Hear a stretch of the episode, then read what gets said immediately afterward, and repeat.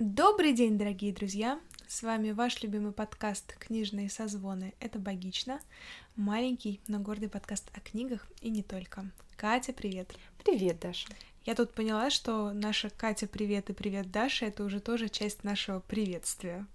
Ну да, мы, мы все время меняемся, меняем наши приветствия. И наращиваем количество водных слов. Слушай, ну ты сегодня у нас будешь выступать экспертом, кураторкой, искусствоведкой современного искусствоведства. Ну да, это, знаешь, всегда большая ответственность, когда ты, так подводишь. Ну, знаешь, сегодня, я думаю, обойдемся без лекций, но обсудим интересную книгу, которая как раз э, призывает нас как-то иначе воспринимать современное искусство. А я на лекцию пришла, что делать будем? Я тебе лекцию прочитаю отдельно. Знаете, лекции только за отдельную плату. Все поняли, да? В общем, кидаем донаты, и тогда у нас появится шанс послушать лекцию. Да, ну что же, мы сегодня читаем и обсуждаем книгу э, Осиана Уорда «Искусство смотреть». Если бы у нас был джингл, он бы был здесь. Да. Причем, мне кажется, интересно отметить, что это ты предложила эту книгу. Да. Хочешь ли ты что-то сказать в свое оправдание? Ты знаешь, мне не за что оправдываться. Дело в том, что ну, вдруг наши слушатели не в курсе, мы с Катей приняли суровое волевое решение так сказать, поделить месяца. Катя тут удивленно на меня смотрит. Нет, нет. Но все равно произвести такое некоторое условное деление, что в какие-то месяцы мы выбираем литературу, связанную, связанную с психологией, и тогда экспертам э, корона, корона экспертности переходит ко мне, а в следующие месяцы тогда эстафета передается Кате, и мы обсуждаем книги по современному искусству. Но Справедливости ради, у меня создалось впечатление, что найти какую-то хорошую литературу, именно посвященную искусству, которая было бы, которую было бы интересно всем обсуждать, тяжелее, чем искать книги по психологии. Потому что всякого рода психологической литературой наводнены сейчас все магазины, не знаю, книжные полки и так далее. А с литературой чаще, о, а, прошу прощения, а с книгами по искусству все чаще это как будто какие-то сборники, что ли, которые описывают известные произведения, их какую-то историю, ну вот что-то подобное. Ну да, если мы говорим о популярном, популярном каком-то нонфикшене, то да. Да, да, да, если мы не говорим о профессиональной литературе или каких-то философских монографиях. И поэтому, когда я увидела эту книгу, точнее, я услышала о ней в одном из видео моего одного из любимых YouTube каналов я уже тут не раз рекламировала этих девушек, Tutuk Girls, они очень как-то мне по стилю отзываются, и одна из них периодически ведет рубрику о книгах, посвященных искусству. И там как раз она упомянула вот эту книгу «Искусство смотреть» как одну из лучших, которую она читала именно по тому, как воспринимать современное искусство. У меня нет оснований не доверять мнению этих людей. Я как-то по их рекомендациям читала достаточно много книг, а, посмотрела аннотацию этой, и мне показалось, что это действительно будет интересно и для тебя, как а, куратора современного искусства, и для меня, как для человека, который к современному искусству относится скорее настороженно, чем как-то иначе. И вот, собственно, я приняла решение предложить Кате именно эту книгу. И мне кажется, мы обе не пожалели об этом. Это правда, мне книга понравилась, и сначала я отбивалась как могла. И вообще, когда... Это было незаметно, если что, ребят. А, но я спорила и боялась, что мы, нам будет очень трудно найти именно хорошие популярные книги, потому что я-то сказала, Даша, я готова, давай читать Вальтера Беньямина, давай читать еще кого-нибудь. И тут уже стала выключаться я, мол, давайте без философского насилия, пожалуйста. А, да, но с другой стороны, я подумала, что вдруг мне пока не будет хватать уверенности в себе, чтобы говорить про эти сложные тексты, а, и это действительно не должно превращаться в лекцию, потому что все-таки я хочу немножечко оспорить вот это вот понятие эксперта. Мне кажется, правильнее сказать, что а, эти, это деление про наши интересы. Мой интерес профессиональный, в том числе, ну и, в принципе, житейский, это современное искусство, и поэтому мы будем больше обсуждать книги, которые вот с этой, в этом плане интересны мне. Твой mm-hmm. интерес профессиональный и тоже житейский — это психология, и поэтому вот у нас есть такие два направления, которые должны, по идее, с самого начала стать некоторыми лейтмотивами, но вот мы как-то максимально долго избегали темы современного искусства, в основном потому, что сложно найти литературу, которая была бы интересна мне. Mm-hmm. читать в очередной раз пересказ истории искусства иногда бывает очень интересно, но все же, ну, это не то, что хочется вот так обсуждать на подкасте. Но, но все-таки нам удалось, и мы уже просмотрели некоторые другие варианты, поэтому не все потеряно. И я рада узнать, что не все потеряно, и нести, так сказать, современное искусство в массы, популяризировать его, нести просто знамя. Это я, в общем, готова и рада. И мне кажется, что мы с хорошей книги начинаем.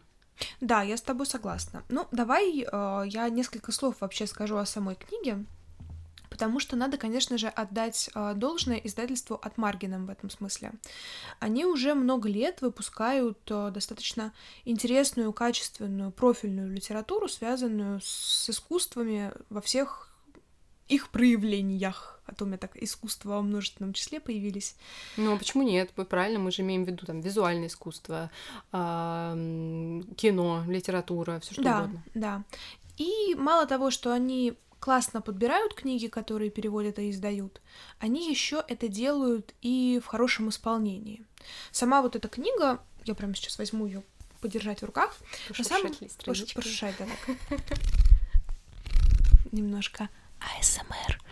А, так вот, сама книга, она а, небольшого формата, в смысле объема. Здесь всего лишь около 170 страниц, и при этом это такие плотные классные листы с качественными, хорошими иллюстрациями, потому что говорить о современном искусстве, не давая при этом иллюстраций в книге, мне кажется, это очень странно и неправильно. Ну, вообще о любом искусстве, конечно, надо говорить с картинками. Потому что, честно говоря, я бы вот не полезла смотреть э, все эти работы в интернет.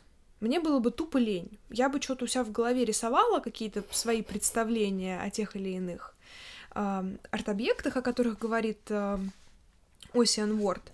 А, но тем не менее. И на самом деле здесь текста не так много, справедливости ради. Мне понравилось, попалось, ну, не знаю, часов пять, наверное, мне на эту книгу пришлось потратить. Да, ее можно прочитать за присест. Да, единственная, конечно, моя личная претензия к Атмаргиному — это размер шрифта, потому что я вообще очень спокойно отношусь к шрифтам. У меня нет такого. Вот у меня бабушка с все мое детство говорила, куда ты читаешь книжки с такими мелкими буквами. Но тут было мелко даже для меня это читабельно, но тем не менее, может быть, э, для кого это какой-то принципиальный вопрос или есть сложности со зрением, то здесь, ну так, приходится немножечко присматриваться. Да, но справедливости ради текста на страницах, как правило, не очень много. Ну, и там есть исключения, но в целом, мне кажется, что Хотя вот ты сейчас листаешь, я вижу очень много текста. Не знаю, у меня почему-то было ну, другое я с тобой согласна, что где-то 60% mm-hmm. книги — это иллюстрации.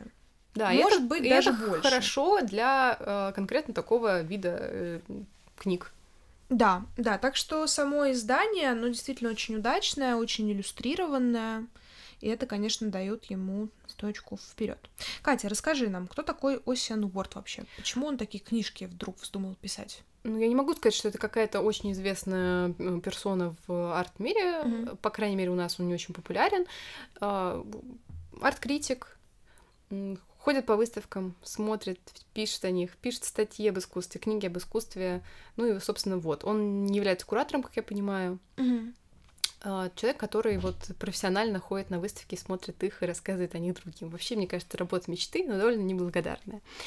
Я была в восторге, потому что в своей книге он пишет что-то из серии «Ну вот, когда я приехала в Лондон на выставку», или там «А вот когда я был на выставке в Нью-Йорке», и ты думаешь, блин, мой максимум, а, не знаю, как, как это правильно, командировок на работе, это не знаю, отдаленный корпус моего университета. Ну да, э, но в принципе если бы границы были открыты, mm-hmm. то любой человек, который достаточно интересуется искусством и имеет финансовые возможности, мог бы ездить на биеннале. Я два года назад, ну, три уже получается, а, была на Венецианской, или, или два, в общем, я запуталась в годах, ну, в общем, на последней Венецианской биеннале mm-hmm. искусства, которая была еще до ковида, я была, я был, ездила специально в Стамбул на Стамбульскую биеннале в том же году, но сейчас ситуация усложнилась да. и экономически, и то, что границы закрыты, и в каком-то смысле вот мы сейчас хорошо ощущаем то, что мы оторваны от э, э, такого, грубо говоря, масштаба всемирного mm-hmm. искусства и от всего, что творится в Европе, потому что надо понимать, что там гораздо больше институций, гораздо больше галерей, гораздо больше, худо... гораздо больше художников, и реально у каждого города практически есть своя биеннале. Биеннале — это большая выставка, которая mm-hmm. проводится раз в два года, бывают триеннале, значит, раз в три года, на которую кураторы собирают очень много разных художников. Даже не всегда из одной страны. Это могут быть очень разные художники. Они не всегда делятся по национальным mm-hmm. павильонам. Ну, как правило, это очень большая масштабная выставка, которая э, как-то, с одной стороны, работает с местным контекстом, ну, она же не зря проходит, например, mm-hmm. в Стамбуле. С другой стороны, она показывает какой-то очень масштабный срез вообще всего э, современного искусства. Но mm-hmm. понятно, что с некой кураторской выборкой. Слушай, а вот объясни, почему, э, ну, по моим личным ощущениям, у нас в России действительно есть проблема с современным искусством. Ну, может быть, потому что я оторвана все-таки от этого направления, но последняя действительно крупная выставка кого-то из современных представителей, я вот только Такеши Мураками могу вспомнить. Ну, и то хорошо, что она была. А, смотри, а, опять же, мы оторваны от них, и значит, что не, та, не так легко возить все между друг другом. Это ну требует вот... больших финансовых э, вложений, mm-hmm. например. И у нас не так много институций, которые могут себе позволить привлекать такие средства, mm-hmm. чтобы привозить большие выставки каких-то художников. Но они, тем не менее, все равно случаются. И я, наверное, об этом хотела сказать чуть позже и рассказать о некоторых э, вот работах или худож... ну, художниках, который писал, mm-hmm. собственно, автор, которые привозили к нам, и я могла сама увидеть. Вот, например, Мария Абрамович, э, Марина Абрамович тоже была в гараже в какой-то момент на выставке, но я тогда еще не увлекалась современным искусством, mm-hmm. была еще маленьким школьником и была mm-hmm. абсолютно далека от этого. И это, кстати, некоторая моя такая травма, то, что я знаю, что огромное количество искусства, выставок прошли, когда я еще не интересовалась, когда я была ребенком, когда я не родилась, и я никогда их не посмотрю. Вот это ты накосячила, это конечно, киса. Такое, такое, такая тяжесть. Ладно, если я не родилась, у меня есть оправдание. А когда я уже была, как бы, ну, подростком, я же все-таки взрослый человек, вот я так пропустила такое количество выставок. А, на самом деле мало кто знает, но вообще это общий, общеизвестный факт, что а, сейчас запрещено, ну, как бы невозможно, об, невозможен обмен э, художественными ценностями, произведениями искусства между Америкой и Россией. Угу. Невозможен. Когда никогда не привезут ничего из Америки, я имею в виду из государственных институций. То есть из частных галерей, отлично от художников, возможно, но если это на уровне угу. институций, вот сейчас есть запрет. В какой-то момент его не было. И у нас была большая выставка, посвященная э, вот Нью-Йоркской школе, абстрактному экспрессионизму, mm-hmm. Полоку и так далее. Пока это еще было возможно. В Пушкинском она, кстати, была, по-моему. Есть, по крайней мере, очень известная фотография Ирины Антоновой на мотоцикле вместе с каким-то американским э, очень известным человеком. Слушай, а разве Полоку у нас недавно не выставляли в Третьяковке на Крымском валу? А, Там честно... были не оригиналы, по-моему, а что-то типа, я не знаю, как это правильно называется. Но полок, он же, в принципе, печатается. Не-не-не, это был Уорхол. Это... Я все подумала, как так, почему я не, не помню? Нет, нет, нет. А, опять же, это не было, это не были собрания государственных mm-hmm. музеев. Это были частные коллекции. Mm-hmm. Это был Уорхол. И там действительно есть печатные вещи, но они все были а, под э, номерами. То есть mm-hmm. это не то, что их распечатали к выставке. Они ну, все были из частной дело, коллекции, да. имели провинанс. И обычно для выставок это важно. И считается не камильфо приходить на выставку, если там а, висят фото- принты а, mm-hmm. работ, неважно, были они живописные или какие-нибудь, которые напечатали вот только что на условном принтере и развесили. Такое иногда тоже случается, особенно в каких-нибудь провинциальных музеях. Это вводит в некоторое заблуждение, потому что таким же успехом ты можешь посмотреть их на экране. Мне, знаешь, здесь хочется, кстати, привести в пример работа, которая упоминается в книге Уорда, у него такая фамилия, что почему-то она мне никак не запомнится. В общем, Уорд описывает одну работу. Это белый лист бумаги, который был выставлен в музее после того, как автор смотрел на этот лист бумаги, по-моему, 10, что ли, тысяч часов угу. на протяжении, в общем, там, какого-то количества огромного лет. И мне кажется, что, ты знаешь, вот в этом смысле картины, которые оригиналы, они как будто этим и хороши. Ну вот лично Истории. для меня, по моим субъективным ощущениям, не просто историей, а насмотренностью какой-то, знаешь, вот как будто это вот, вот от того, что на это произведение посмотрело большее количество людей, оно становится как будто чуть более значимым, что ли, или весомым. Хотя, угу. как бы физически они не так сильно между собой будут различаться. Ну, знаешь, вот тут можно а, обратиться к Вальтеру Беньямину и тому, что он называл аурой. Он, конечно, говорил немножко про, другое, но я сразу об этом вспомнила. Угу. Ауру можно трактовать как то, что когда ты взаимодействуешь с оригиналом работы, Мгм. ты действительно ощущаешь себя некоторой песчинкой на фоне бесконечности. Тебя не будет, а эта картина будет продолжать висеть и Мгм. так далее. И, конечно, есть эффект от оригинала. Конечно, он, он, он должен быть каким-то другим. Но вот работа конкретно с листом бумаги, она концептуальная работа. Ну, это Здесь сама идея дело, да. работает немножко иначе, чем это некоторый не, не просто объект, Мгм. а объект со своей мифологией. По Ну, мне факту нам будет неважно, тот же этот лист бумаги или не тот, потому что нам важна идея в конкретном случае, в конкретной Мгм. работе. Нет, я скорее про просто какую-то аналогию, которая Мгм. у меня внутри возникла. Вообще изначально у меня возникла мысль, знаешь, как говорят о намоленных церквях. Ну да, да, да. И вот в этом смысле для меня это какие-то... Не хочу показаться здесь как-то неуважительной в отношении намоленных мест, но как будто это вот для меня во внутреннем моем переживании очень похожие а, концепты, потому что это что-то, на что люди обращают свое пристальное внимание, и мне кажется, это очень каким-то таким крутым, мощным инструментом вообще. Ну, я тебе больше скажу, что в целом э, а, уже есть такая теория, которая говорит, что музеи — это нынешние практически церкви, а люди верят в некоторые, вот в некую религию искусства, и вот ездят как паломники по разным музеям мира, и это, ну, как бы, это тоже уже имеет некоторую свою идею, А, поэтому эта аналогия, ну, она приходит не только тебе, она, в общем, вполне таки широко известна. Ну, мне хочется немножко вернуться к книге, и сразу,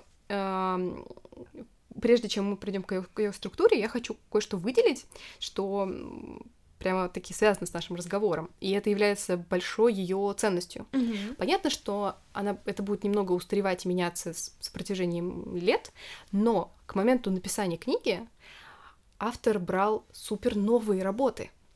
Там практически нет работ, которые были созданы раньше 2000-х, а может быть даже там ну, раньше начала 2000-х, ну точно. Ну, Он даже где-то об этом, основном об этом вот до писал. десятых. Да, то есть они были максимально приближены к времени, когда он писал эту книгу. Мгм. И это, мне кажется, супер классно и супер важно, потому что, особенно для нас, когда мы оторваны, мы уже объяснили, почему, мы уже а, Мгм. разговаривали, почему, мы зачастую знаем про какие-то тенденции, про какие-то имена в искусстве опосредованно. Мы, например, можем следить за тем, кто а, получает какие-то национальные премии в своих странах, какие, каких художников награждают премией, вот э, там самый национальный художник. Вот там у кого-то это премия Тернера, у кого-то там еще какая-то, в зависимости от страны. Мы можем... а, К нам что-то привозят. И Мгм. тогда мы тоже можем знакомиться с самым современным искусством. Но опять же, это правда редкость, когда привозят и делают выставку ретроспективную, например, еще живого художника. Это редко.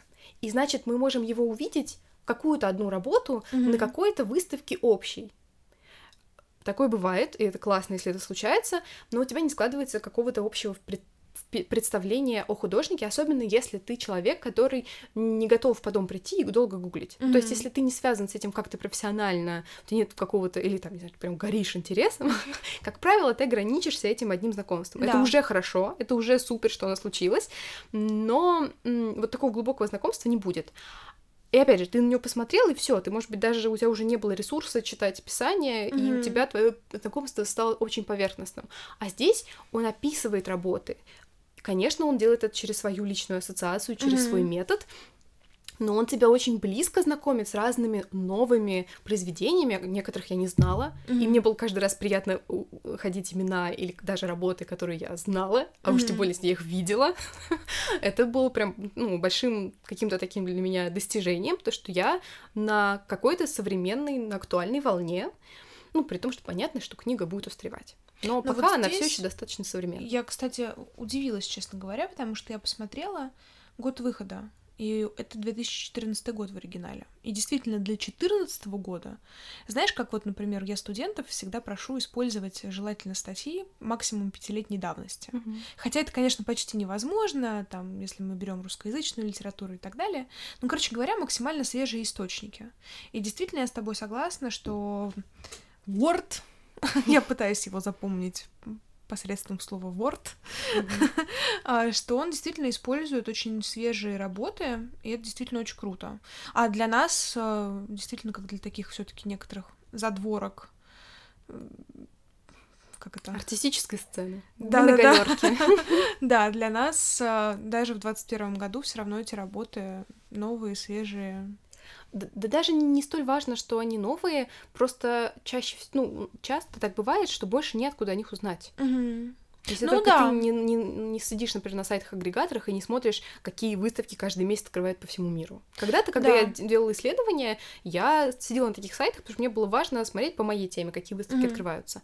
Но на постоянной основе, мне кажется, мало у кого есть такая привычка, и опять же, это связано, как правило, с каким-то профессиональным интересом. Мгм. То есть это ты должен быть очень замотивирован, чтобы каждый день вот, вот в таком исследовании находиться. Мгм. Не все это делают, есть возможности разные, но вот хорошо, что есть еще и такой более простой способ. Тем более, то, что он пишет о работах, на самом деле не, не устареет. Да, кстати, да. Поэтому, но, но надо понимать, что он описывает их очень субъективно, Мгм. и он практически всей этой книгой оправдывает субъективность зрителя. И мне это очень нравится. Соглашусь. И возвращаясь к тому моменту, что ты очень радовалась, находя знакомые имена, я честно признаюсь, что я в этой книге узнала только одного автора, и то потому, что его работу я видела в каком-то популярном таком комедийном фильме. Там, значит, это вот акула в... м, Дэмиан Хёрст. Да-да-да. Аку- Акула в формалине. Да. В каком-то фильме был момент, как ее пробили, и, значит, этот формалин вместе с этой акулой. Ну подожди, слушай, мне кажется, ты вот сейчас утрируешь. А Марине Абрамович ты до этого не слышала? Ну, Абрамович, да, хорошо. А такая Мураками. Блин, ну ладно. Видишь, уже три. Так что нет, это нам только кажется, что что-то там далекое. На самом деле мы так или иначе все равно вот э, оказываемся в контексте. Ладно, соглашусь, но просто Абрамович для меня это не то, чтобы это вот не прям современное современное искусство. Ну, в смысле, она еще жива. Ну, она, она Это молодец. Очень современно. Но для меня она как будто не про двухтысячные, а вот чуть пораньше. Ну, она, в общем, бабушка перформанса, и да, Да. они а про Мураками лекцию. там просто как-то вообще на самом деле не очень много сказано. Ну да ладно. Давай уже перейдем к тому, о чем вообще эта книга, собственно, была. Да. Э, У автора есть свой особенный метод, и Даша сейчас вам о нем расскажет. Спасибо, спасибо. Да. Меня эта книга зацепила как раз вот этой идеей того, что автор хотел бы нам, ну, типа, не знаю, дать определенную методику для просмотра а, объектов современного искусства. А для меня лично это всегда было чем-то таким непонятным, как на это смотреть, чтобы это приобретало смысл. Потому Мгм. что, ну, все же всегда говорят, что современное искусство, оно наделено каким-то там смыслом, вот это вот все. И для меня это всегда была очень чуждая мысль, потому что я не очень понимала, что в этом всем должно вызвать у меня восхищение. Ну да, прикольно, да, интересно, да, как- какие-то социальные проблемы это все поднимает. И дальше шел мой любимый вопрос, и чё? Мгм. А, и вот такой мой внутренний протестант, он а, дал шанс и решил воспользоваться как раз принципом табула раса э, и дать шанс современному искусству. Короче говоря, Осиан Борт говорит о своем методе табула раса. Для меня, как для психолога, это словосочетание имеет смысл, потому что а, этот термин активно использовал философ Джон Лок, который являлся одним из таких... Он не был психологом, потому что тогда еще психологии, собственно говоря, не было. Но, тем не менее, ни, ни одна пара общей психологии или истории психологии без упоминания Лока не обходится. Короче говоря, в соответствии с его а, философскими идеями, ребенок, рождаясь, представляет собой табулу раса, то есть чистый лист. И уже с течением времени этот чистый лист а, чем-то наполняется. Справедливости ради, сам концепт это вообще, как, как и все, наверное, в нашем мире, является придумкой древнегреческих ученых, но этот концепт не был так популярен. И вот именно с Лока э, концепт вошел в более широкое употребление. Но на самом деле Уорд очень э, он не так много уделяет времени философии, Джону Локу и самому принципу табула раса. Он вообще не любит умничать. Да, это, кстати, его большой плюс. Но он предлагает э, свою методику, которая соответствует буквам вот этого слова табула. Это, прости господи, акроним, как мы Да. тут выяснили. А, короче говоря, там есть несколько пунктов. Посчитайте, сколько раз сказала короче говоря за этот короткий спич. Итак, а, первое — Т — терпение. А, Уорд предлагает нам подходить к объектам современного искусства с некоторой долей терпения, чтобы мы давали время произведению, и он выдвигает такую теорию, что, мол, дайте пять вдохов минимум произведению. Сделайте пять медленных вдохов и выдохов. И это такое обязательное время для просмотра чего-то нового. А следующее — это ассоциации. Он предлагает нам отслеживать те ассоциации, которые у нас возникают во время просмотра, потому что, согласно ему, его мнению, ну, может быть, кстати, это какая-то повсеместная история, что вообще на самом деле объекты современного искусства, они тем и хороши, что они цепляют каждого в зависимости от тех ассоциаций, которые у зрителя возникают. И я с этим согласна, причем безотносительно именно современного искусства. Для меня лично, как для зрителя, мысли, идеи, какие-то зацепки, как он это называет, они важнее всего во время просмотра того или иного объекта. Дальше Уорд предлагает нам обратиться к бэкграунду, то есть контексту автора и самого произведения. И это на самом деле очень важный момент, я с ним соглашусь, потому что меня не всегда хватает на то, чтобы читать вот эти вот таблички какие-то сопроводительные где-то в музеях. И если это еще окей э, в каких-то классических выставках, там ты еще, может быть, что-то где-то знаешь, слышал, короче говоря, у тебя есть какой-то собственный бэкграунд, то в отношении новых авторов, например, по, ну, как бы для меня э, воспринять Такеши Мураками без пояснительных, без пояснительной бригады было бы сложно. А, и вот здесь, мне кажется, чаще всего зрители спотыкаются. Потому что это мое субъективное предположение, что человек, когда приходит смотреть какое-то современное искусство, он приходит смотреть. И вот этой мысли о том, что надо бы что-то изучить, подумать и понять, как будто не возникает. Эм, ну, окей. Теперь мы знаем, что по-хорошему, прежде чем смотреть какое-то современное искусство, нам нужно изучить бэкграунд.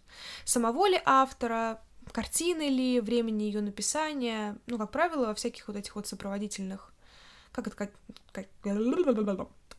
Кать, как это правильно называется? Экспликация. Вот, прости господи, вот это вот, вот это вот самое.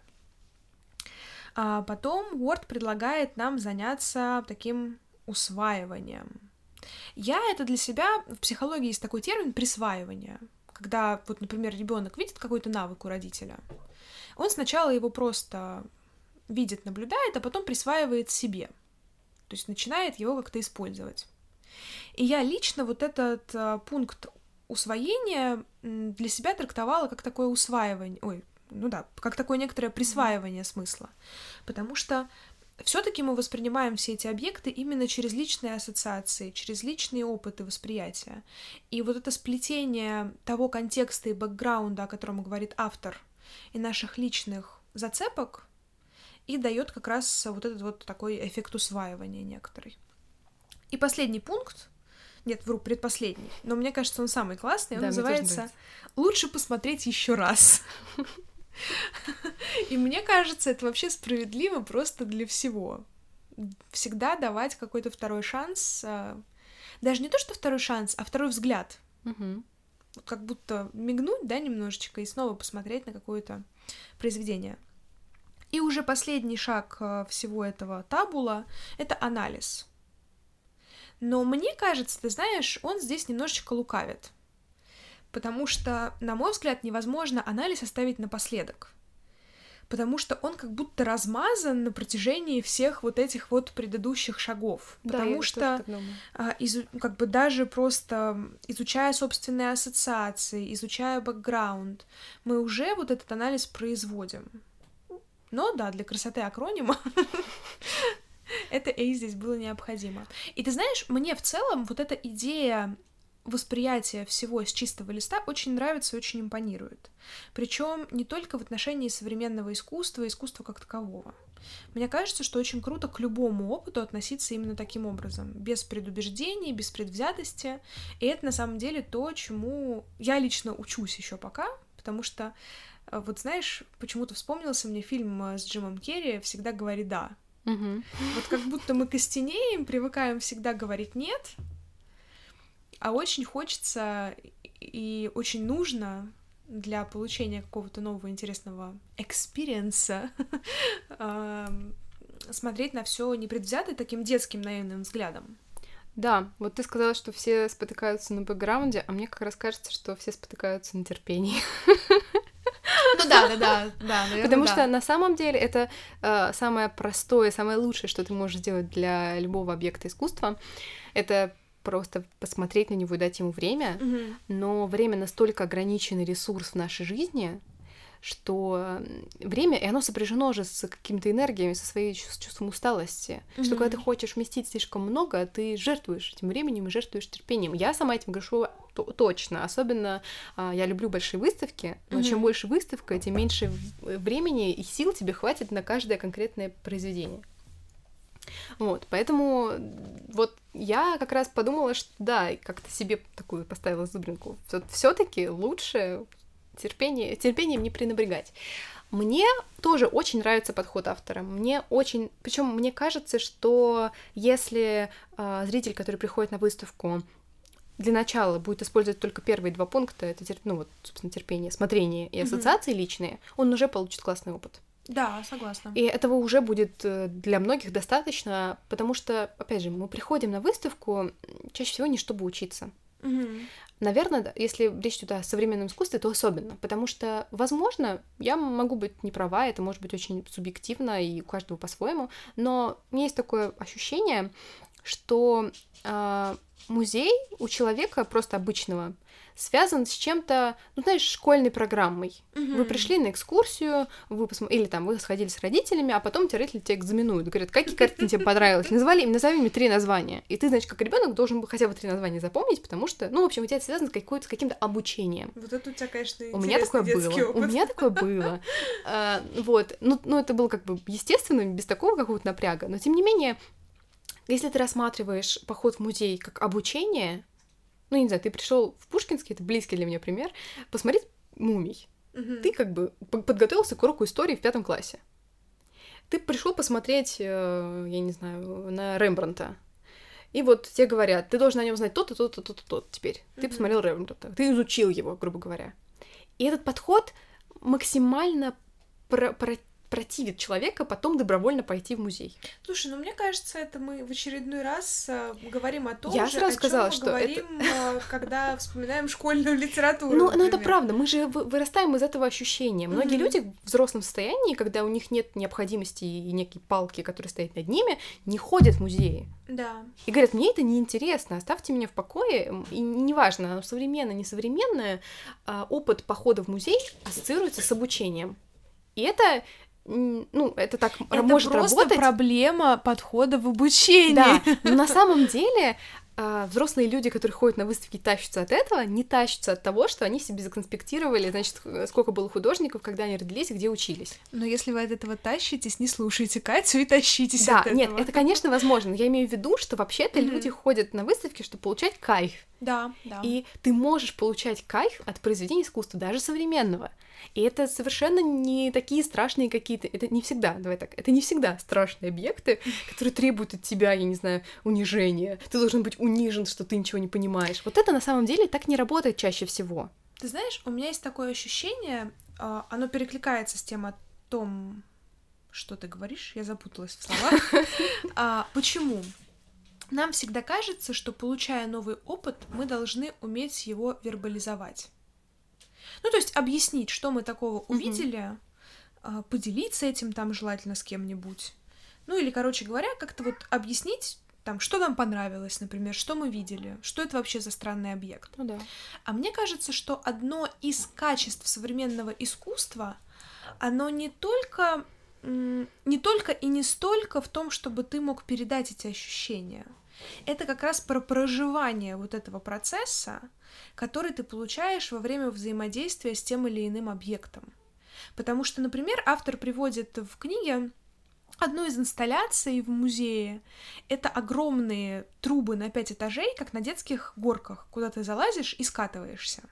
Ну, типа вот сначала вроде как, что тут такого? Ну, построил он там огромные горки. Это что, так сложно? Такая новая идея, что ли? Ну, вообще-то, с точки зрения там какой-то конструкции, это действительно новая идея, потому что ты...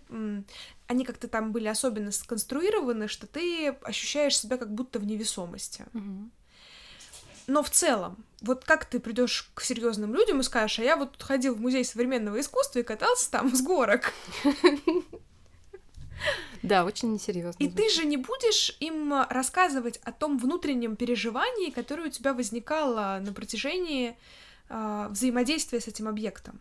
Нет, если у тебя хорошо развита рефлексия, и ты очень хочешь этим поделиться, будешь, конечно. Мгм. Но я про скорее такое насилие, да, типа, а чё происходит-то, да? Поэтому, мне кажется, вот это один из пунктов, почему у нас такие проблемы с посещаемостью. Ну да, э, и если мы действительно мы будем больше внимания уделять себе в моменте, там, как Мгм. мы себя чувствуем, какие мысли это нас наводит, то, ну, смотреть на искусство будет интереснее. Ну, на, опять же, на любое, любого. Если к этому мы подключаем еще и какой-то бэкграунд и контекст, нам просто становится еще интереснее. И я в целом согласна, и это, может быть, немножко, как покажется, противоречием, но если ты хочешь интересоваться искусством, получать от него кайф, ты вот одним глазом должен на него смотреть, а вторым глазом должен смотреть на лекции по искусству. Потому что если ты знаешь как можно Мгм. больше истории, ты потом в моменте больше кайфуешь. Ну, ты Тебе знаешь, даже мне не- кажется, это подходит не только Конечно, для это подходит к любой всему. области, где чем больше ты знаешь, тем Мгм. больше кайфа ты получаешь. Но при этом, мне кажется, что все таки вот в этой определенной Но это не обязательно. Да, да, это, да, это не обязательно. Это э, некий второй этап, если ты этим увлечен. Мгм. Если ты просто хочешь кайфануть и посмотреть на что-нибудь интересненькое, это абсолютно нормально, и ты можешь так ходить на выставки. Да. Просто пойти посмотреть на что-нибудь интересненькое. Но ты не должен исключать себя из э, процесса активного. Мгм. В этом смысле мне очень не нравятся экскурсии. Потому что мне кажется, что когда вы просто ходите такой толпой за человеком, а он вам рассказывает про какие-то вещи интересные, интересные штуки, то вы исключаете свои ассоциации и вот это терпение. А мне кажется, что, кстати, вот все таки экскурсии — это про другое. Это как раз то, о чем ты говоришь, что это вот эти вот, грубо говоря, формат вот этих вот лекций. Ну, это вот это вот обучение. Ты прошел, Нет, как нет, бы... нет, я не про то говорю. Вот Мгм. ты сейчас сказала буквально пару минут назад о том, что было бы здорово одним глазом смотреть на объект, а вторым глазом на, ну там, например, какие-то лекции по искусству. Ну, на историю искусства. Ну, Даже вот не на когда конкретные это не про вот эти вещи. Я вот просто про то, что типа изучаете контекст. Ну, не совсем. Я все-таки имела в виду, что, э, как бы, грубо говоря, ты можешь пойти на выставку Уорхола, а до этого слушать лекции про Дюшана. Это разные люди, они жили в разное время. Ну, я... И они про разное, но они связаны Ты так или можешь иначе. изучать что угодно Мгм. про искусство, чтобы у тебя было больше контекста в целом. Я вот об этом говорю. мгм. И мне кажется, что как раз экскурсии для многих это вот этот контекст в первую очередь. Да, но ты исключен от ассоциаций. Если ты после экскурсии сам или до экскурсии сам не пройдешь и не посмотришь, ты ничего от этого а не это вынесешь. уже про осознанность человека и про его личный выбор. Если ему хочется просто посмотреть экскурсию, послушать и посмотреть без вот этого взаимодействия, мне кажется, кому-то этого более чем достаточно. Кому-то не нужен Согласна, но это не, чувственный не опыт. по вот не по методу нашего сегодняшнего героя. Блин, ну оно все имеет место быть. Потому что, знаешь, я всегда, а, когда работаю с подростками, я говорю о том, что у нас есть когнитивный уровень и аффективный. Когнитивный это наше осознание. Это типа я вот знаю, что у меня. Я знаю, что я переживаю, потому что. А эффективно это типа я понимаю, что как бы я не должен из-за этого переживать, но я, блин, все равно переживаю. Мгм. И кому-то достаточно вот этого когнитивного уровня узнать, э, не знаю, вот у меня, например, папа такой. Он, ну, как бы картины смотреть, он к этому достаточно равнодушен. Ну, как бы ему нравится там Шишкин, Левитан. Ну, нет, Шишкин в основном. А, но при этом там съездить в дом Левитана и посмотреть, как он жил, послушать про то, чем он дышал, питался и вот это вот все. Ему вот эта часть нравится. А сами картины как продукт искусства для него ну, достаточно вторичные. Поэтому здесь, мне кажется, просто дело в индивидуальных предпочтениях, и нет, как я повторюсь, да, нет правильного или неправильного варианта. Это окей, если вам хочется чего-то конкретного и не хочется другого. Ну, ладно, я не буду комментировать, потому что... а, Ну, просто это, этот подход, он тоже абсолютно нормальный, но он же немножко противоречит нашей идее того, что мы ходим смотреть на искусство. Вот если мы ставим в главу Так угла, это что нам интересно, идея. да, что нам интересно, и в контексте книги, и в контексте этого обсуждения смотреть на искусство, то а, самое главное, что нам нужно сделать, чтобы реально его смотреть, это уделить, это ему, смотреть. это уди- уделить ему время и открыться ассоциациям, которые у нас возникают. Но опять же, это мы говорим о наших с тобой Ну, если мы хотим его мы смотреть, говорим понятно. о методе. А кому-то достаточно того, что он просто эту картину, знаешь, как в Лувре, например. Смотреть и созерцать э, долго Мону Лизу физически невозможно. Потому что друзья-китайцы тебя теснят просто в соседний зал. Да не только китайцы, я думаю, там очень Да, разнонациональные. да. И наверняка, если ты хочешь посмотреть Мону Лизу подольше ее посозерцать, тебе нужно прийти сильно пораньше до всех этих экскурсионных толп и, знаешь, прирасти. Ну, я сейчас привожу достаточно утрированный пример, но к тому, что какие-то объекты искусства а, прикольно, знаково на них посмотреть и увидеть, и отметиться для себя, что я это видел вживую. И потом уже с этим что-то дальше делать. Потому что, ну, не знаю, например, фреска Леонардо да Винчи в «Тайная вечеря». Мгм. Она работает по расписанию. И как бы ты не хотел большего, у тебя нет, ну, если у тебя нет миллиарда на донейшн, как мы сегодня с Катей обсуждали, а, у тебя всего 15 минут на нахождение вместе с ней в одном пространстве. Да, 15 минут с точки зрения Word это классное время, достаточно. Ну, вообще, да, это нормально. Но тем не менее, для, какого, для какого-то катарсиса, на мой взгляд, этого бывает недостаточно. Тем более, когда мы говорим о каких-то таких масштабных вещах, как тайная вечеря. Ну, опять же, мы вот сейчас удалились от, от объекта нашего разговора, а это современное искусство. Мы приводим примеры, которые э, с Шишкиным, Левитаном, Монолизой... Ну, просто они мне более- ближе. Да, э, вот, поэтому тут как бы двоякое ощущение. Довольно, мне довольно сложно приду- придумать, вспомнить какой-то объект современного искусства, с которым бы работали те же самые правила. Может быть. А, ну, если только это не часть работы. Ну, грубо говоря, тебя запирают в каком-нибудь в комнате Мгм. на какое-то ограниченное время. Ты не можешь ни больше, ни, ни меньше. Но я Мгм. сейчас не могу вспомнить. Наверняка что-то такое есть, потому что звуча- идея звучит достаточно, э, как бы, популя... ну, как сказать, такой очевидной. Она должна была кому-то прийти в голову, но я не могу сейчас сходу вспомнить.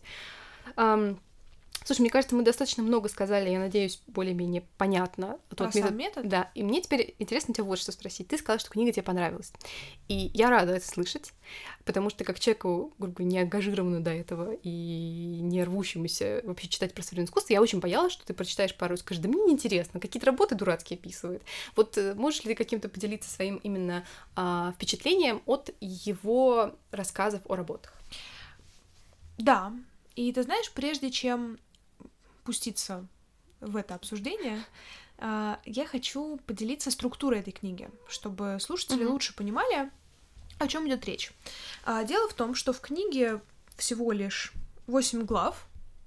И, собственно, первая глава это как раз описание вот этого метода, о котором мы уже рассказали. А дальше это нечто вроде типологии, который нам предлагает автор. Ну, я это для себя определила как типология, потому что главы звучат так. Искусство как развлечение, искусство как конфронтация, как событие, как послание, как шутка, как зрелище, как медитация. И он предлагает рассматривать разные арт-объекты через призму вот этой классификации. И мне эта идея показалась классной, интересной, близкой, ну, как, короче говоря, какой-то понятной. И он приводит в качестве примеров свой опыт проживания вот этого опыта с разного рода арт-объектами, которые он относит к тем или иным категориям. И вот это, конечно, знаешь, тут я, наверное, доверяюсь э, автору как авторитету. Потому что я не могу сравнить свой личный опыт с его, просто потому что у меня его нет. И сам автор нам говорит о том, что на самом деле для того, чтобы прожить какое-то взаимодействие, нам нужно оказаться в непосредственной близости с этим самым арт-объектом. И я с ним согласна, потому что я вот сейчас не могу однозначно ответить, что мне больше понравилось. Сами арт-объекты или размышления автора о них. Конечно, конечно. Да, а, часто так бывало, что сначала ты видишь иллюстрацию, а только потом читаешь размышления автора на этот счет. Он описывает свой опыт пребывания вместе с теми или иными арт-объектами, взаимодействия с ними, и какой-то, ну, дает какой-то как раз вот этот контекст и анализ. И ты знаешь, я поняла, что я не обнаружила никаких противоречий в каких-либо... Как это? Короче говоря, в арт-объектах. Мне нужен синоним срочно. В произведениях. Ну, наверное, да.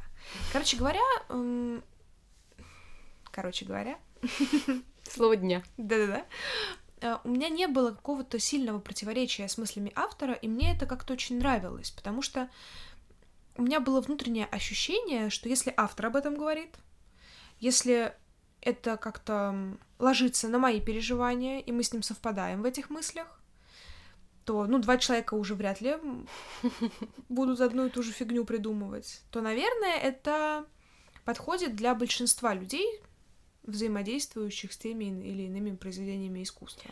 Ну давай по-другому. Тебя заинтересовали его описания? Было, Да, были ли работы, знаешь, про да. которые ты подумала, я хочу это видеть, я хочу пережить то же самое, Ну, или посмотреть, как я буду себя чувствовать. Ну, у нас тут с Катей просто уже была, естественно, беседа за кадром, и больше всего меня впечатлил Стоунхендж надувной. Такой, что-то типа батута.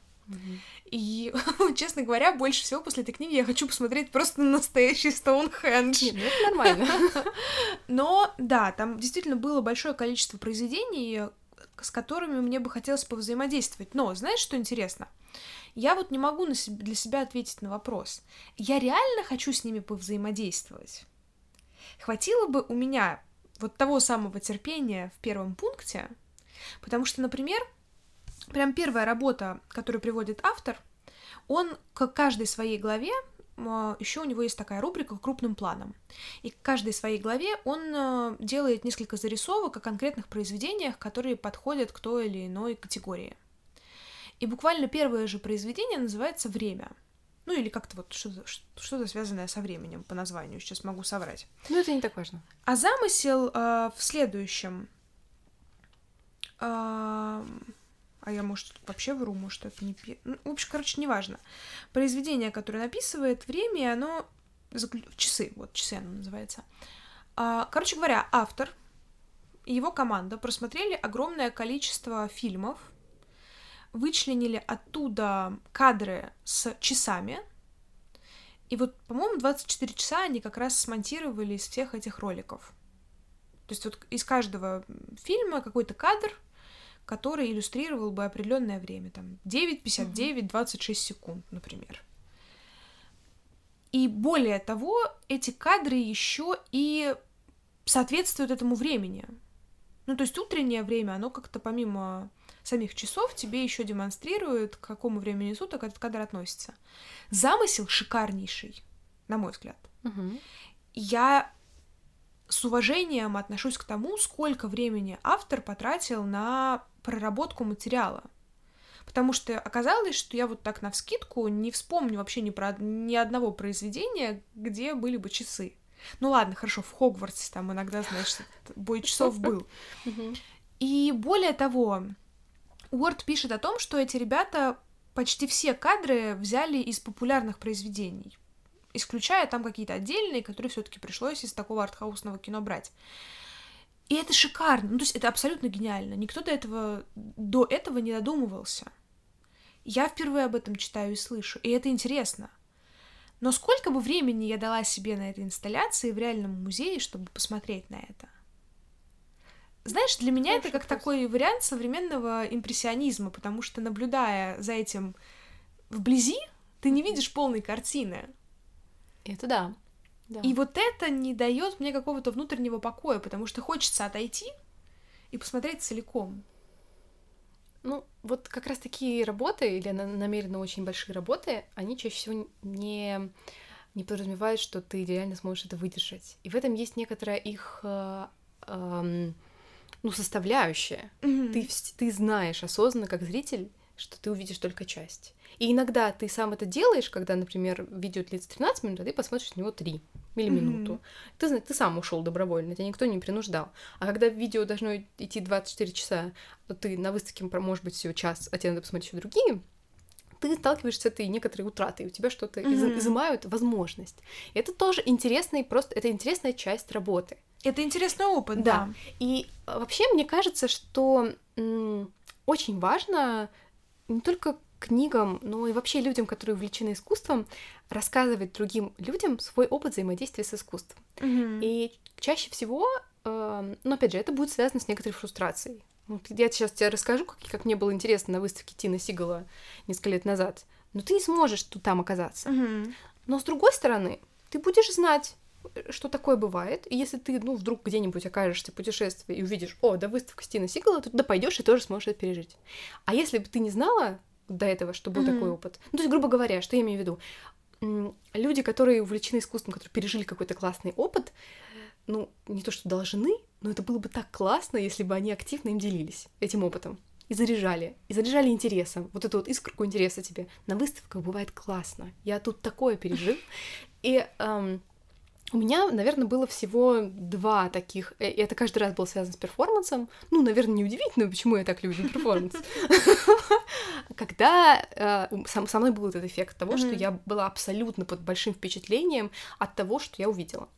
И, кстати, оба этих события стали возможны благодаря фонду VAC. Вот, вот ГЭС-2, который сейчас на Болотной набережной или на Болотной площади, ну, в общем, где-то там все такое с синими, э, покрашенными трубами, это вот они. Они скоро туда переедут, будет, там будет целая институция с выставками, а пока они делали такие вот интервенции в разные места.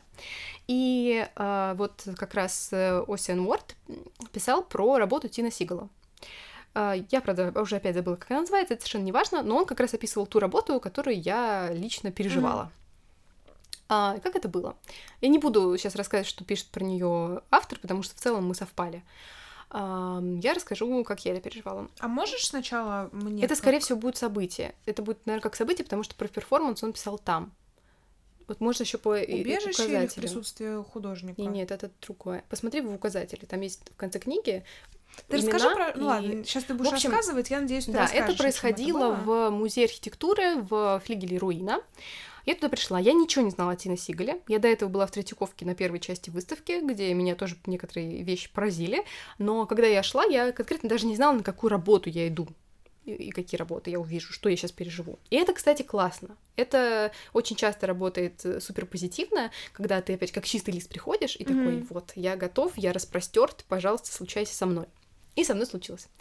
А, в общем, ты заходишь и видишь, что в зале ходят люди, угу. ну, примерно так по, по, по, по периметру зала, парочками, через там какие-то через ну, расстояние. То есть они не всей толпой ходят, а по, по двое. Угу.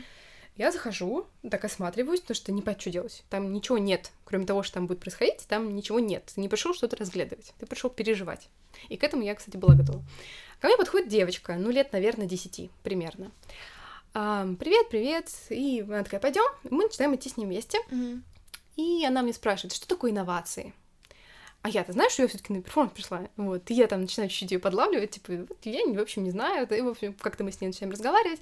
И совершенно неважно, о чем мы говорили вот в, в начале, это был классный разговор, в котором в какой-то момент она меня спросила, а кем я мечтаю быть. Mm-hmm. Ну, то есть какой-то вот такой очень душевный. Я сказала, вот, я мечтаю быть писательницей, как здорово, классно. И вот мы уже не заметили, как мы сделали этот круг.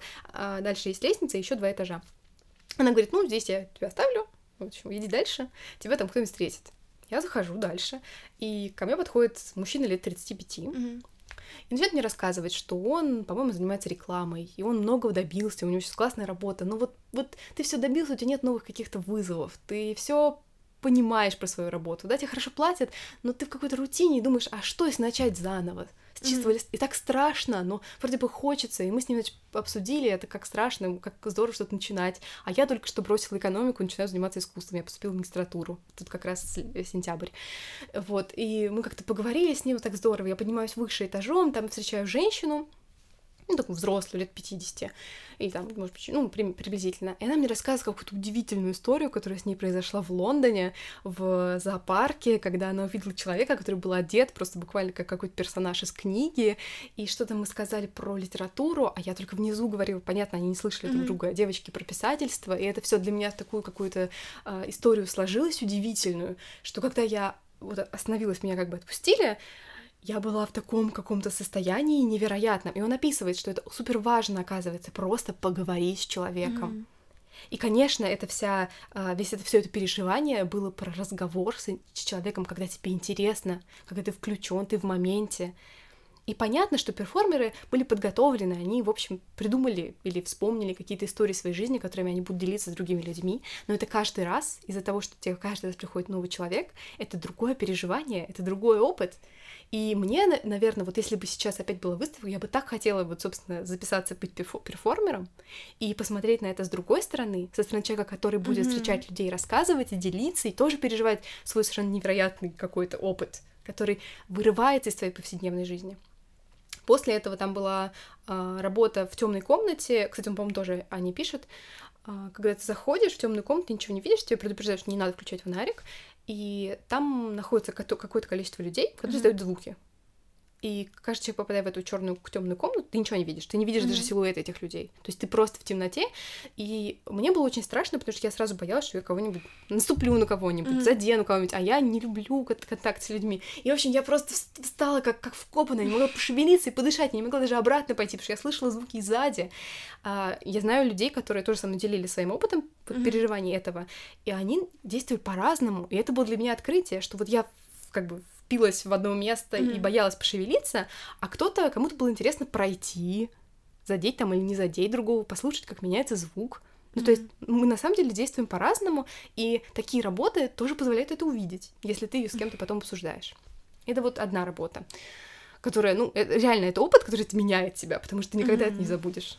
И больше того, ты ни с каким другим объектом искусства не можешь такого э, даже, скажем, произведением искусства, потому что я считаю, что все это произведение искусства, но это в рамках перформанса. То есть это максимально нематериальное mm-hmm. и максимально э, вот моментное. Я потом вернусь к этим вот моментам, потому что это очень совпадает с той философской идеей, которую я недавно слушала про нее лекцию, как раз тоже про переживание в моменте. И вот вторая работа — это перформанс э, Рагнара Кьярта... Кьяртанссона, по-моему, так, э, могу ошибаться. Он исландец. Mm-hmm. И э, в Москву привозили его шестичасовой перформанс, который можно было посетить, который называется по-русски «Печаль победит счастье». Угу. По-английски он называется, по-моему, «God». Ну, там, в общем, такая же идея. Он повторяет на протяжении шести часов одну фразу «Печаль победит счастье». Но на языке той страны, куда он приезжает. То есть у нас это было «Печаль победит счастье». И у нас из-за того, что русский язык построен не, не очень линейно, mm-hmm. у нас э, это имеет э, два смысла. Mm-hmm. Как бы и печаль победит счастье, и печаль победит счастье. Короче говоря, как обычно, запи... все зависит от запятой. Ну, даже не столько от запятой, сколько от интонации, от смысла. А, и вот он длится реально 6 часов. Mm-hmm. Написано, что с одной стороны ты можешь э, побыть только какую-то его часть. Ты можешь выйти и вернуться, если ты устал. Mm. То есть ты, как зритель, абсолютно свободен mm. в том, сколько ты будешь его переживать, сколько ты будешь при нем присутствовать. И вот, в общем, а, я пришла к самому началу, потому что я обожаю смотреть вещи сначала. То есть, может быть, не до конца, но сначала. Чтобы заранее притянуть все вот это вот, вы знаете. И села достаточно близко. Mm-hmm не видела сцену. В какой-то момент раскрылся занавес, там стоял в образе такого практически эстрадного певца, собственно, э, Рагнар, его соавтор, который играл на, на фортепиано, на рояле. Все было в таких бархатных, как, как может быть, не бархатных, может быть, сатиновых э, шторах mm-hmm. сзади, то ли красного, то ли такого красновато-розового цвета. И еще сидел оркестр прямо на сцене. И они должны были все это время играть ну, там, периодически отдыхая, периодически там кто-то переставал играть свою партию, потом немножко разминал руки, попил, возвращался обратно. Я смотрела час. И, собственно, я себе сразу сказала, что я буду смотреть час, потому что я очень переживала, что я как тревожный человек, вдруг я уже буду изнемогать, но не могу себе разрешить уйти. И чтобы сразу себя от этого всего обезопасить, я себе решила так, я буду смотреть час. Ну и плюс я понимаю, что есть люди, которые собираются прийти позже. Соответственно, если им будет не хватать места, то это тоже будет как-то неловко. В общем, я всегда сразу очень, очень сильно думала наперед. Рубрика «Тревожная Катя». Да, а, нет, просто это э, это как тоже про то, что люди по-разному mm-hmm. смотрят и по-разному реагируют на перформанс. Я потом слушала другие какие-то отзывы. Некоторые, наоборот, сидели максимально долго. Некоторые пришли не к началу. Некоторые хотели ему подпевать в какой-то момент. А, а им на них тетки там цикали, типа, вы же в театре, прекратите. На самом как и тетки не, не были правы в этот момент, потому что они так проживали момент, и это совершенно ничего не портило. А то, что его захва- захлестнули чувства, ему хотелось тоже в этом участвовать, это наоборот супер круто. А, я сидела, смотрела, и ты... Вот то, что я дала себе час, это, с одной стороны, и мало, и много. Mm-hmm. Потому что слушать одно и то же на протяжении часа это довольно много. Но если ты представляешь, что полная как бы длина это 6 часов, то это довольно мало. И что самое удивительное, что ты, ну, ты проходишь вот эти вот стадии, ну, только без гнева, потому что ты все как бы добровольно пришел, но некоторое непонимание, некоторая mm-hmm. неуютность э, до полного катарсиса. Слушай, я думаю, гнев там тоже может быть, знаешь? Не, у меня не было, ну, у меня даже раздражения не было. Mm-hmm. У меня было скорее, ну, вот ощущение, что очень сложно себя остановить mm-hmm. в моменте и вот успокоиться, перестать торопиться, перестать ждать, что что-то произойдет, что вдруг случится какой-то вот катарсис на сцене. Он не случается. Ну, максимум он на шестом часу может начать немножко путать слоги. Все-таки не родного языка. И такое тоже случилось, но это, опять же, никак не повлияло на работу. Это не является катарсисом. Но, и вот, ты смотришь, как ведут себя люди в оркестре, ты смотришь mm-hmm. на него самого, ты осматриваешь просто в мельчайших подробностях все там детали этих штор, как что. И они же играют в этот момент. Ну, то есть не, не просто играют на инструментах, они немножко позируют, грубо говоря. Поэтому на самом деле это интересно, но при этом у тебя совершенно магически действуют повторяющаяся рефреном mm-hmm. одна и та же фраза, смысл которой тоже как бы меняется, при том, что он никак интонация это не, не отсекает, но ну, ты сам в моменте это mm-hmm. чувствуешь. И реально, когда я вышла оттуда и шла потом к метро, я просто ощущала себя таким счастливым человеком, что меня как будто вот накачали, я не знаю чем, каким-то веселящим газом. Но реально, мне было так хорошо и так радостно, но после этого я на неделю страшно грустила. То есть меня потом так сильно опустило обратно вот это вот восторженное состояние. И опять же, я как бы соотносила свои впечатления, у многих так было. То есть это действительно на многих так действует, mm-hmm. совершенно наркотически в моменте, и потом очень так депрессивно. И это классно. И вот это как раз возвращает к моменту, который на, на него можно по-разному смотреть. И опять же, это просто философская идея, но она мне сейчас кажется невероятно близкой. Mm-hmm. Она сложнее, конечно же, чем то, что я из нее вынесу, но а, основная идея в том, что в чем. А, это, кстати, по-моему, по Джону Дьюи mm-hmm. и по а, не практичность, но практицизм, прак... ну, в общем, что-то с practice связано. Сейчас, не, сейчас я слишком, как сказать, в, ажиота... в ажиотации я не могу, да, соображать.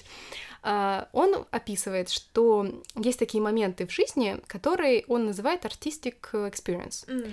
И это, как правило, не связанные с искусством моменты, ну вот в его э, теории. Это, ну, когда ты, например, после тусовки едешь в такси домой, и тебе так хорошо, и ты смотришь за окно, и все такое красиво, и ты максимально в моменте и в этом ощущении. Это artistic experience. И, ну, и опять же, это могут быть самые разные моменты. Главное то, что ты находишься в этот момент полностью в моменте ты не являешься телом, которое делает одно, а думает о чем-то другом, а ты максимально вот концентрированно проживаешь какой-то опыт, и очень яркий. И вот то, что я описала, каждые два этих э, случая с перформансов, это были как раз такие очень сильные mm-hmm. переживания. Конечно, классно было бы, если бы с любым произведением мы могли испытывать такие эмоции. И, наверное, с какими-то у нас это может получаться даже без эффекта перформанса даже если это просто э, что-то. Но с другой стороны, мы ведь можем от самых разных вещей это все испытывать тоже. И это классно. Мы можем идти, я не знаю, по улице гуляя, и вот все так сложится в наш момент, в наше состояние, что мы испытываем какой-то невероятный кайф. Мы вот сейчас идем там, из точки А в точку Б, но мы не просто преодолеваем это пространство, а мы наслаждаемся процессом.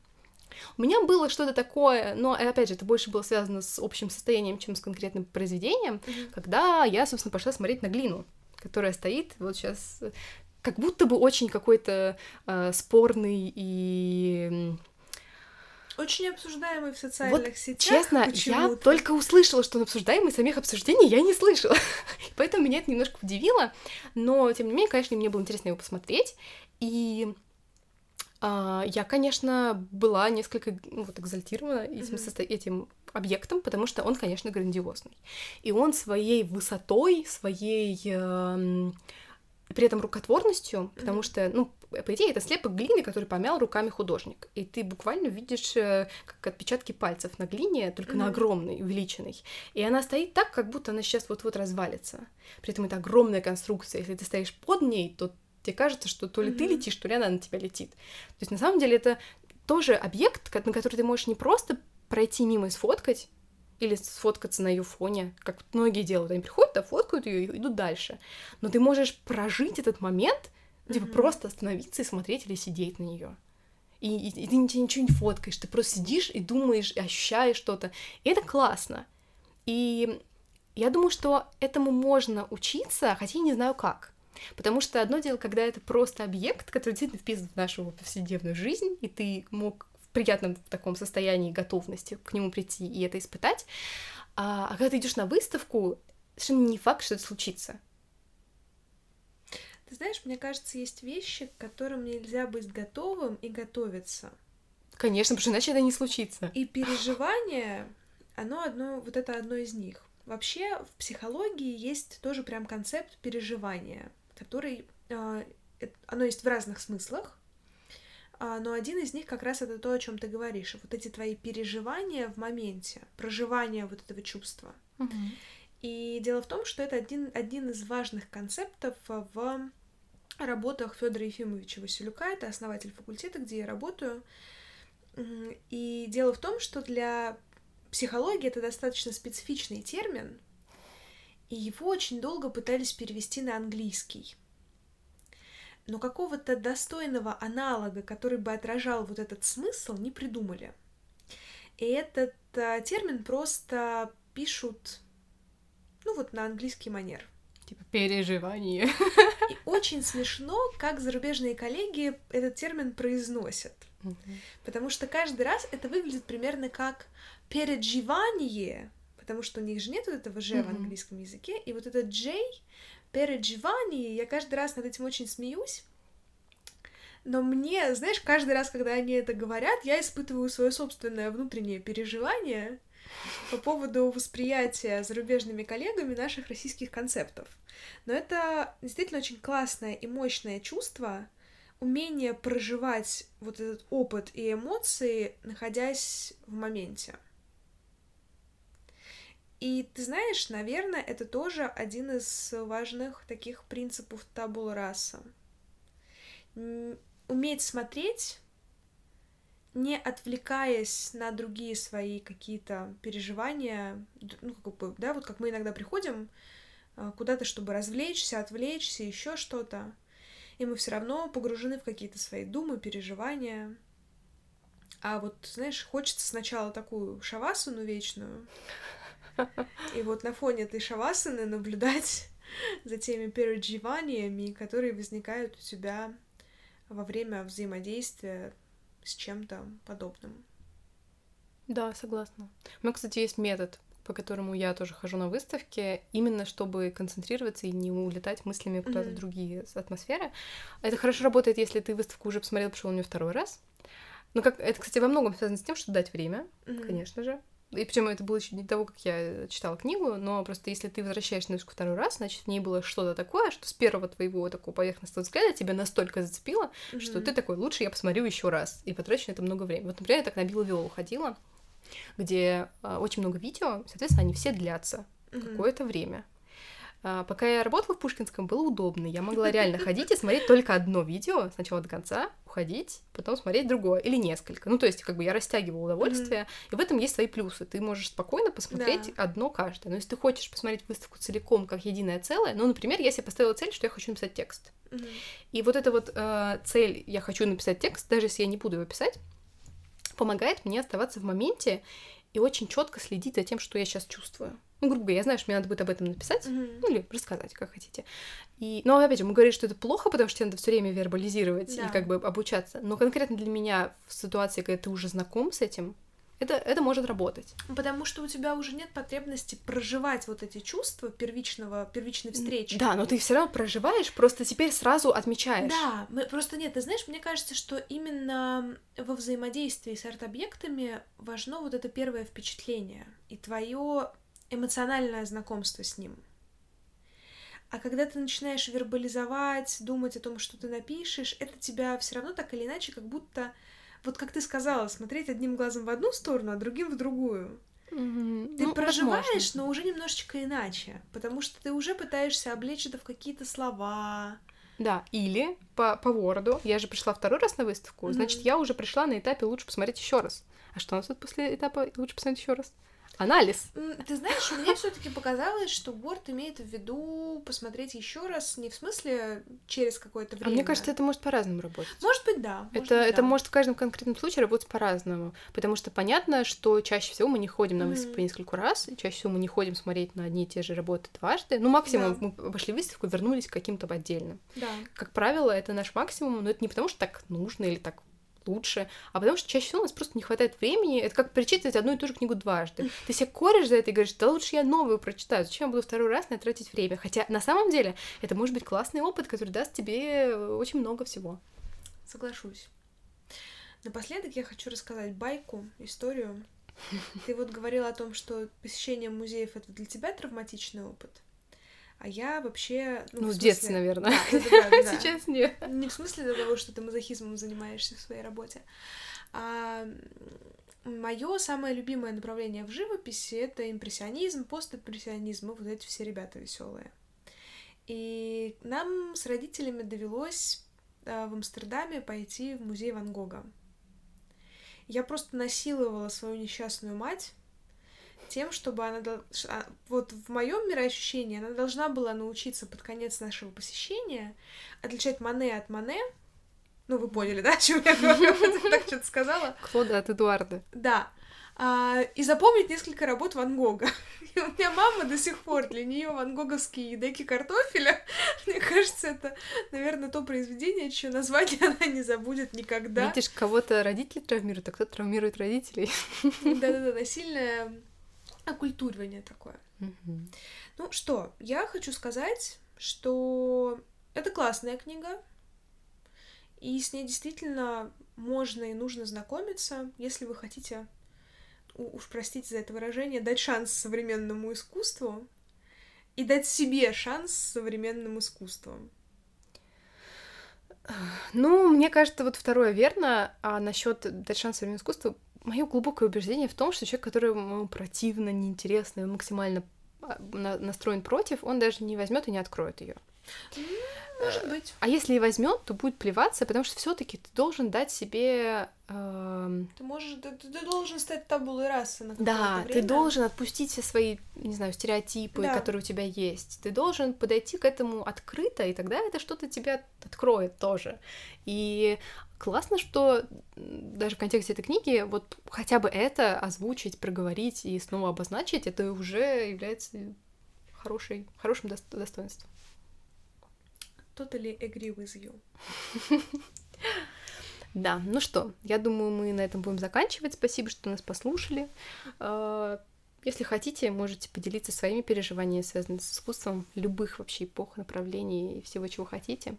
А я призываю вас э, слушать нас, конечно же, ставить лайки, оценки, все вот это вот, чтобы больше людей тоже слушали нас и знали, что мы такие классные, интересные. И взяли нас и отвели на классную выставку. Ну, я сама себя отведу в воскресенье на классную выставку. А меня отведите, пожалуйста. Все, спасибо, что были с нами, и пока-пока. Пока. -пока. пока.